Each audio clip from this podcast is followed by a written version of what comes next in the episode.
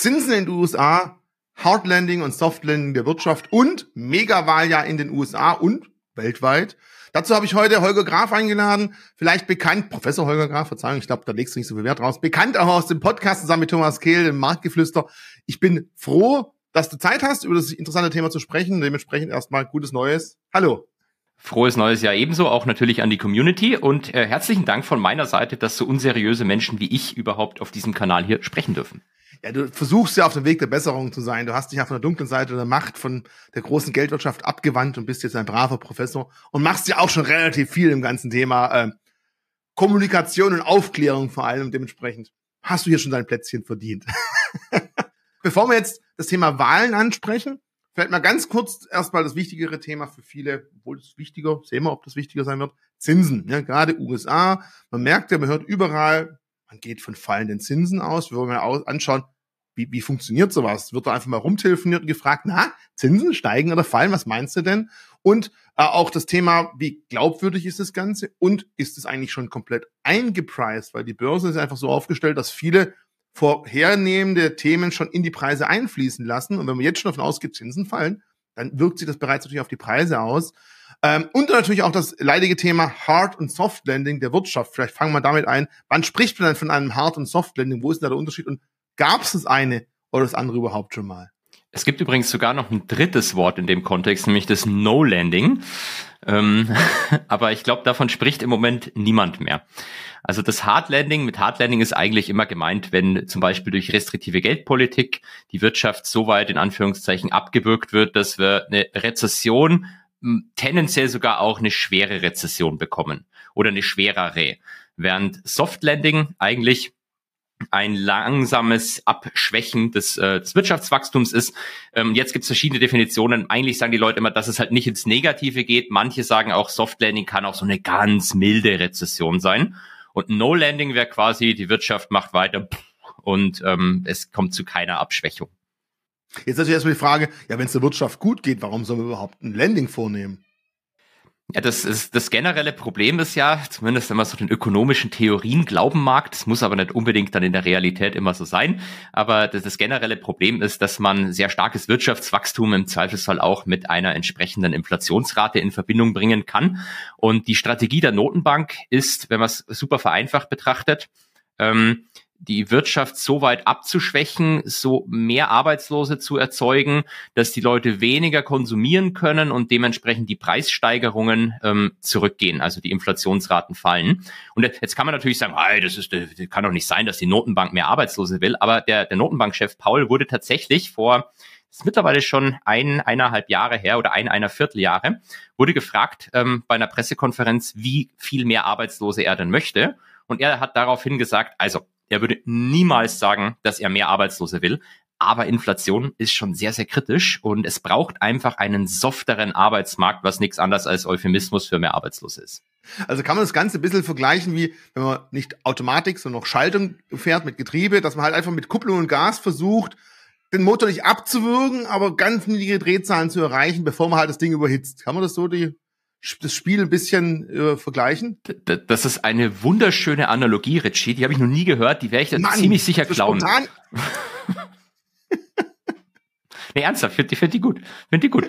Aber darum, darum geht's ja. Das vorsichtige Herantasten, dass der Motor ganz wenig Drehzahlen hat, aber eben nicht verreckt, dass du wieder starten musst. Und darum geht's ja momentan. Und jetzt ist natürlich die Frage, jeder, der Auto fährt, der weiß, na ja, Berg anfahren, weiß ich ja, so Stückchen irgendwie im Leerlauf, versuchen das Ding zu halten und anzufahren.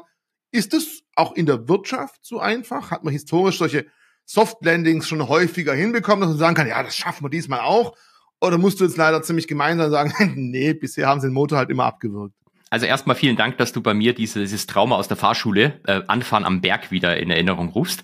Aber ähm, nee, also tatsächlich ist es so, dass es eigentlich, wenn man so in die jüngere Geschichte schaut, ähm, nie wirklich funktioniert hat, sondern du hattest eigentlich immer, wenn du entsprechende Zinserhöhungen der Notenbank gesehen hast, hattest du eigentlich immer die Situation, dass es am Ende ähm, nicht zu einem No-Landing oder meistens auch nicht zu einem Soft-Landing gereicht hat. Mhm.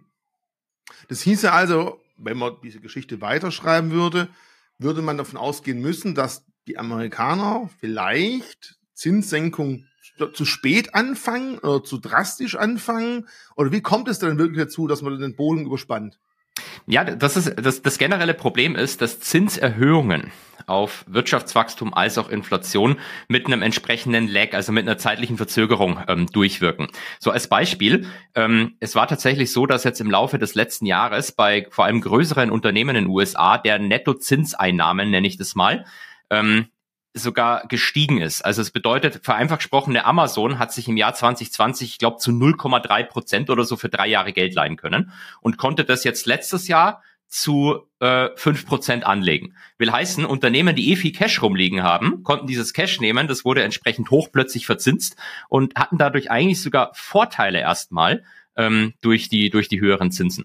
Und das dauert jetzt einfach eine gewisse Zeit. Stell dir das vor, du hast einen Hauskredit zum Beispiel. Du hast einen Hauskredit, der läuft noch bis nächstes Jahr mit Festzins. Da kann es dir wurscht sein, wie die Zinsen dieses Jahr stehen. Da ist es für dich erst relevant, wie stehen die Zinsen, wenn der ganze Dreck refinanziert werden muss.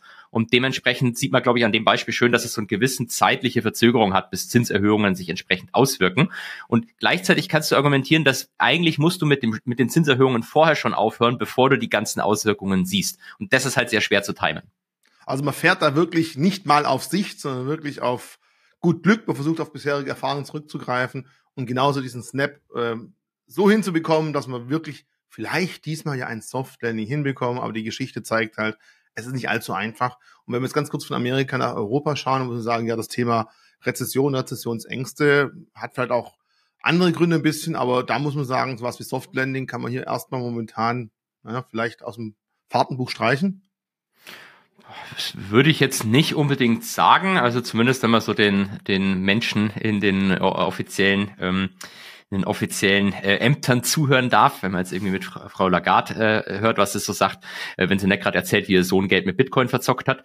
Ähm, aber also generell glaube ich vielleicht eine Sache, ich, ich würde, ich würde, ich würde das auch nicht zu überbewerten. Ich meine, viele Leute, die hier zuhören, hören sich das Ganze vielleicht an, weil sie im Markt investiert sind. So, und jetzt äh, könnte man natürlich sagen, oh Gott, jetzt kommt eine Rezession, muss ich jetzt alle meine Aktien verkaufen? Fragezeichen. Ähm, dieser, dies, dieser Effekt, dass quasi der, der, die Performance am Markt eins zu eins das macht, was die Wirtschaft macht, der, der ist nicht real. Also es kann durchaus sein, dass wir eine harte Rezession kriegen und der Markt trotzdem steigt. Ähm, guck, guck, dir an, Anfang des Jahres, was habe ich alles gelesen, wie Deutschland am Arsch ist und äh, DAX Alltime High. Jetzt nicht ganz mehr, aber ähm, also die, die Performance muss nicht, die Performance vom Markt muss nicht unbedingt mit den realen wirtschaftlichen Gegebenheiten viel zu tun haben. Okay, also alles kann, nichts muss, es bleibt spannend. Dementsprechend schauen wir jetzt wieder über den Teich rüber, schauen wir nach USA. Und ähm, wenn man da von Zinsen spricht, gerade wenn man die kurzfristigen Zinsen hat, da hat man immer so eine Spanne von bis.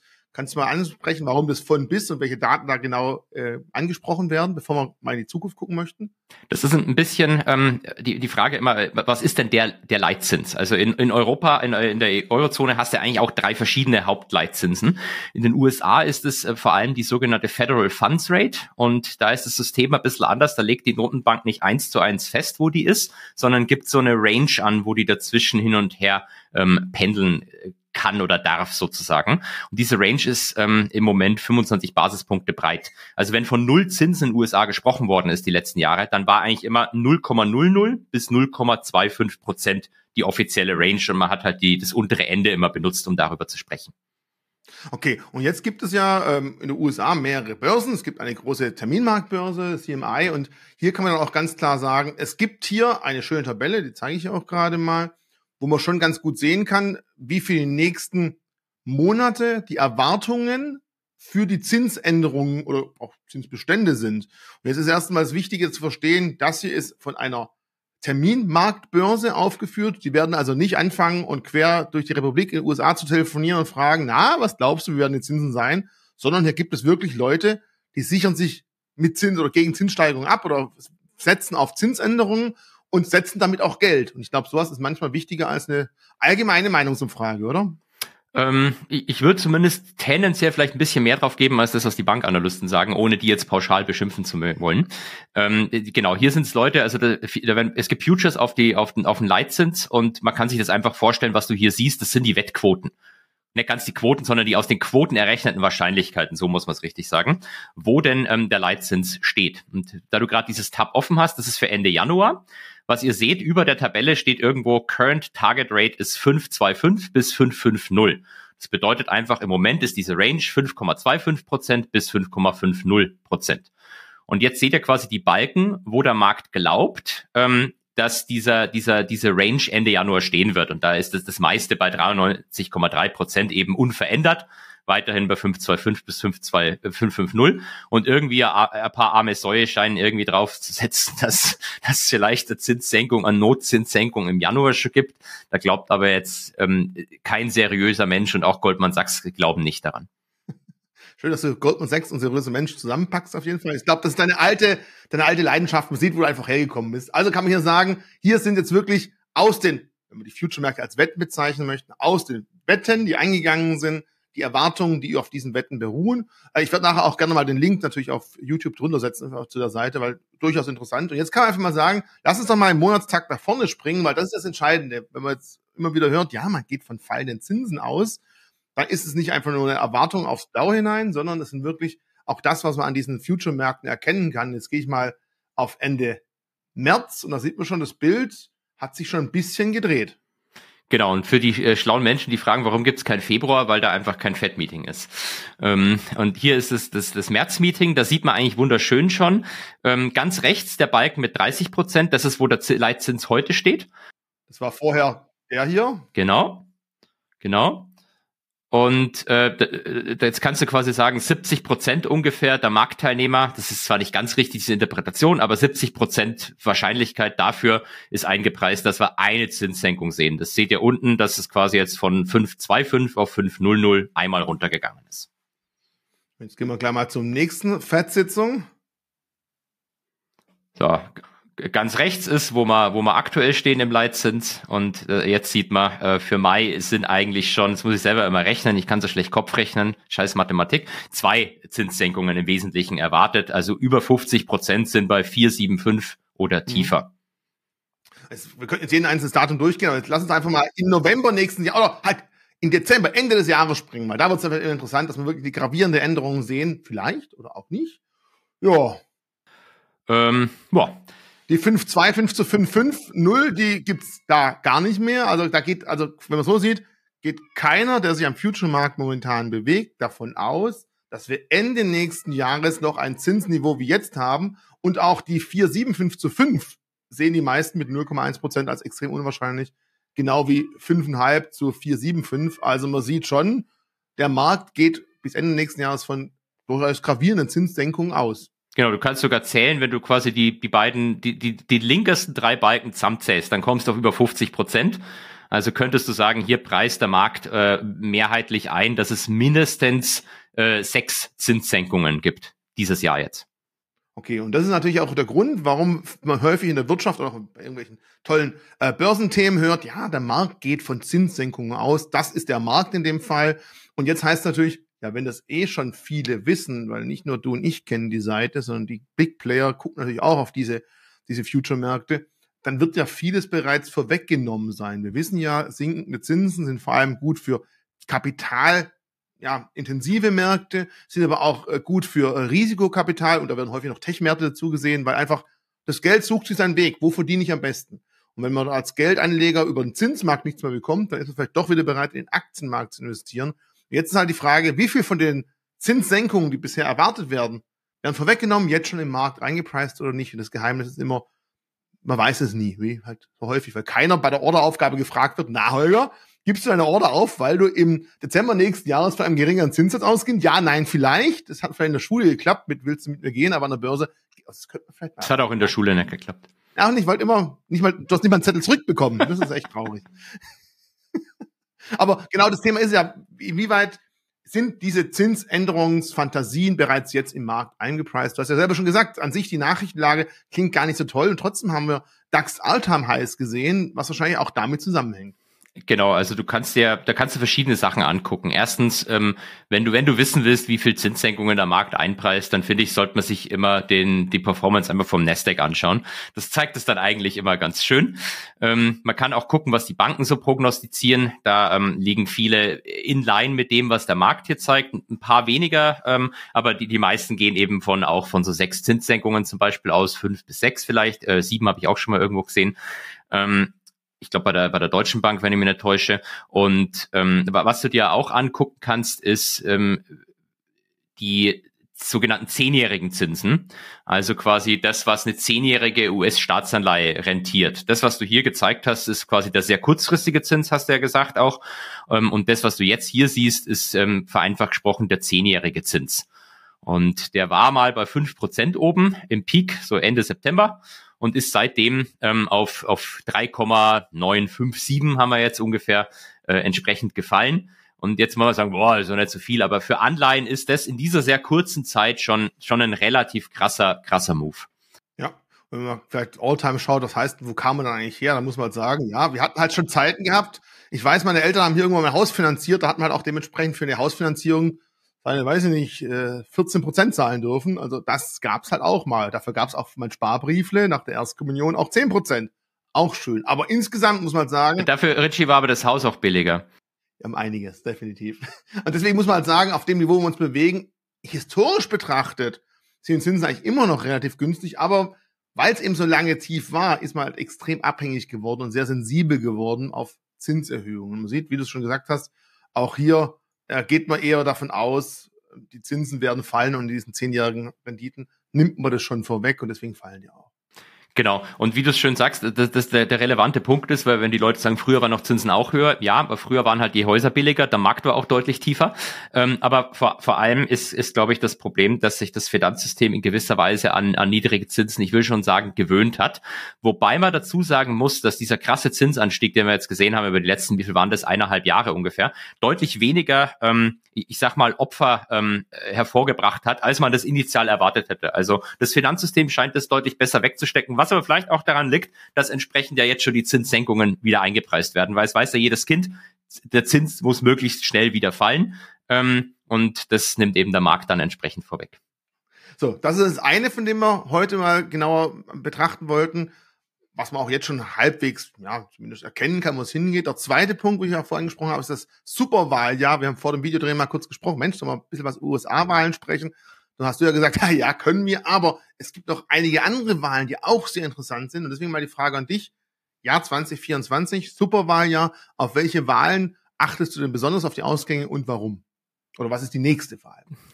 Ich habe jetzt gerade nochmal nachgeguckt, ähm, weil ich die Zahlen nicht im Kopf hatte, aber heute Morgen hat ein netter Mensch mir eine E-Mail geschickt, wo das mit drin stand.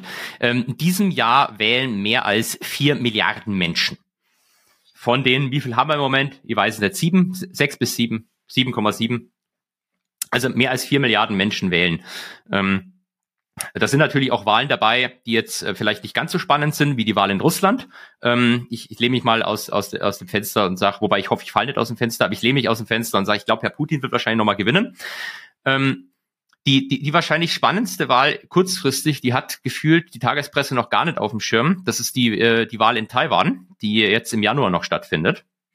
Ähm, die, die ist deswegen vielleicht ganz interessant, weil es da ähm, kurzzeitig mal so aussah. Im Moment hat sich wieder gedreht, als würde die Opposition dort übernehmen können. Ähm, da haben sich die zwei großen Oppositionsparteien wollten gemeinsam antreten, haben sich dann aber zerstritten, welcher Kandidat antritt und treten jetzt doch gesondert an, was für die Regierungspartei besser ist. Aber es ist deswegen relevant, weil die Oppositionspartei, die Kuomintang, das sind witzigerweise die, die damals den Bürgerkrieg gegen Mao verloren haben, die treten eigentlich eher für eine, sage ich mal schon fast Wiederaussöhnung mit China ein. Und äh, unter der, wenn man jetzt annimmt, dass die gewinnen, im Moment sieht es umfragetechnisch aber nicht so aus, äh, unter der Annahme, dass die gewinnen, wäre wahrscheinlich ähm, erstmal ähm, eine Eskalation in, äh, in der Taiwan-Straße oder wie man glaube ich so schön sagt, in der Geopolitik, wäre wahrscheinlich erstmal vom Tisch. Dann würde es, würde es jetzt keinen direkten Grund geben, warum China irgendwas Komisches machen sollte dort. Ähm, wenn natürlich die Regierungspartei jetzt da äh, wieder gewinnt und die Unabhängigkeit weiter vorantreiben würde, ob sie das macht oder nicht, wieder eine andere Geschichte, dann ähm, befürchte ich, könnte, könnten die Spannungen da weiter zunehmen. Okay. Das heißt also, wenn du, wenn die Oppositionspartei gewinnen würde, wäre das erstmal gut für den Frieden, wäre das auch langfristig gut für die Wirtschaft, wenn alle ja, Chip-Produktionen, die wir gerade so haben, dann sehr stark unter chinesische Hand kommen. Kann man das schon vorher irgendwo sagen? Oder sagst du Frieden besser als Chips. Also, also, Chips. also das überlasse ich jetzt den Leuten, die sich wirklich mit sowas auskennen. Ich bin kein Militärhistoriker, kein Militärexperte oder Außenpolitiker. Ähm, ge generell heißt es ja nicht, dass die, dass die sofort unter den Fuchtel von China kommen, sondern es würde erstmal heißen, dass man vielleicht zu dem zurückkehrt, was damals Nixon und Mao, glaube ich, ausgemacht haben. Und das, das wortwörtlich war, Mao hat zu ihm gesagt, irgendwann holen wir uns Taiwan, wenn es erst in 100 Jahren oder länger ist, ist mir auch egal. Und das hat, hat wirklich lange, lange, lange funktioniert Dieses, ähm, wir verschieben es auf die Zukunft und das ist ein Problem für Future Mao und Future Nixon. Ähm, keine Ahnung, ob das das Bessere ist, wenn man dazu wieder zurückkehrt oder es besser ist, wenn es weiter eskaliert. I don't know. Das überlasse ich den Experten. Okay, Januar, erste wichtige Wahl, Haken dran. Wo ist das nächste sagen, soll man sich im Kalender mal ein Kreuzchen machen? Das nächste wären dann die EU-Wahlen. Ähm, 6. bis 9. Äh, Juni dürfte das sein. Ähm, auch wenn die vielleicht für den Markt jetzt nicht so mega relevant sind. Ähm, Insbesondere deswegen, weil die Position der, der Notenbankchefin nicht neu besetzt werden muss. Erstmal, das war ja bei den letzten EU-Wahlen das Spannende, wer ähm, Herrn Draghi ablösen wird. Und äh, dann, dann rutscht man eigentlich relativ schnell weiter zu den US-Präsidentschaftswahlen, die natürlich vermutlich jeder mittlerweile auf dem Schirm hat. Mhm. Und da wird es ja auch momentan spannend, man hört ja immer wieder, verschiedene Bundesstaaten äh, wollen die Vorwahlen mit ähm, Herrn Trump nicht erlauben, dass er als Vorwahlteilnehmer mitmacht. Jetzt natürlich auch die Frage, in der, dem Lager bei den Republikanern gibt's ja außer dem Trump ja noch ein paar andere DeSantis zum Beispiel, aber er ist ein klarer Vorreiter und äh, bei den Demokraten finde ich halt spannend, ob Biden nochmal antritt oder was da so passiert. Also was glaubst du denn? Ich weiß, du wirst jetzt keine Wetten abgeben, aber was glaubst du denn, wer steht denn zur Wahl in diesem Jahr, Ende des Jahres in den USA? Welche Präsidenten jetzt zwei? Das wäre natürlich spannend, wenn man wenn man es wissen würde. Nee, also die, du hast schon recht, es gibt mehrere Bundesstaaten, die versuchen, ähm, Herrn Trump vom Wahlzettel zu streichen. Das war bisher ähm, Colorado und Maine. Ähm, das ist aber scheißegal, weil also weder in Colorado noch in Maine würde er die Mehrheit gewinnen und das ist das Einzige, was zählt bei den meisten Bundesstaaten. Das heißt, ähm, keinen tatsächlichen Effekt. Ich habe tatsächlich witzigerweise auch mal gelesen, so eine Modellrechnung. Jetzt nehmen wir an, alle demokratischen Staaten schmeißen Herrn Trump vom Wahlzettel und alle republikanischen Staaten schmeißen Herrn Biden als Rache vom Wahlzettel. Zwei, drei Staaten, wo es entscheidend ist, wie immer, die Swing States. Ja, nee, dann, dann wird Herr Trump gewinnen. Ähm, da, da, da, dann, da würde Herr Trump gewinnen. Das hat auch damit zu tun, was, ähm, wie, wie das Electoral College funktioniert und was passiert, passiert, wenn sich dort wenn sich dort keine Mehrheit für einen Kandidaten findet, dann entscheidet das, entscheidet das Repräsentantenhaus, aber nach Staaten gegliedert. Also wäre aus wissenschaftlicher Sicht lustig, aber aus praktischer Sicht vermutlich nicht so cool. Ähm, wie du sagst, äh, bei den Republikanern, Herrn Trump, äh, der Herr DeSantis ist gerade mal der, der äh, am, am, am zweiten steht. Das wäre vermutlich die Frau Haley mittlerweile. Ähm, bei, zu der sich auch mehr und mehr Spender zuwenden. Bei den, bei den Demokraten, boah, der Herr Biden wahrscheinlich, sofern er noch macht, was er eigentlich möchte. Ich habe aber von, ich glaube, JP Morgan war es gelesen, schon so ein Modell, ja, vielleicht versucht das gar nicht mehr oder vielleicht streichen sie noch vom Wahlzettel. Dann haben sie halt das Problem, die Vizepräsidentin, die ist noch unbeliebter als er, da müsste es jemand anderen nehmen, wie den Herrn Newsom in Kalifornien beispielsweise. Ähm, aber das Spannende, glaube ich, wird eher, welchen Impact äh, Drittkandidaten haben. Also es gibt ja nicht, es gibt ja nicht bloß die beiden, die zur Wahl stehen. Ähm, die Grüne Jill Stein, die damals laut Clinton ihr den Wahlsieg gekostet hat, die will es wohl nochmal versuchen. Ähm, dann gibt's äh, einen aus dem Kennedy-Clan, der aber von seiner eigenen Familie mittlerweile gehasst wird, aber ähm, durchaus bei den Demokraten als auch bei den Republikanern seine Befürworter hat ähm, der glaube ich so bei 15 bis 19 Prozent in Umfragen sogar steht. Ähm, nicht, dass der gewinnen könnte, davon, davon geht man jetzt nicht aus, aber die Frage ist halt, wem nimmst du mehr Stimmen weg von den beiden, sage ich mal, großen Kandidaten? Also sehe schon, du könntest auch in die Politik gehen, weil auf meine Frage, welche beiden Politiker zur Wahl stehen, hast du eine wunderbare Antwort gegeben und einen ganzen Strauß ausgebreitet. Also es wird definitiv spannend und ich würde mal sagen, sobald wir etwas mehr darüber wissen, wer dann nach den Vorwahlen wahrscheinlich antreten wird, setzen wir es nochmal zusammen und gucken mal einfach mal an, für die Wirtschaft würde es denn was bedeuten, wenn Kandidat A oder B gewinnt? Weil die meisten haben ja irgendwie gewisse Vorlieben, man weiß schon, wem schustern die was zu oder welche Gesetze würden sie eher befürworten und dementsprechend kann man auch vielleicht ganz klar sagen, in welche Richtung geht's.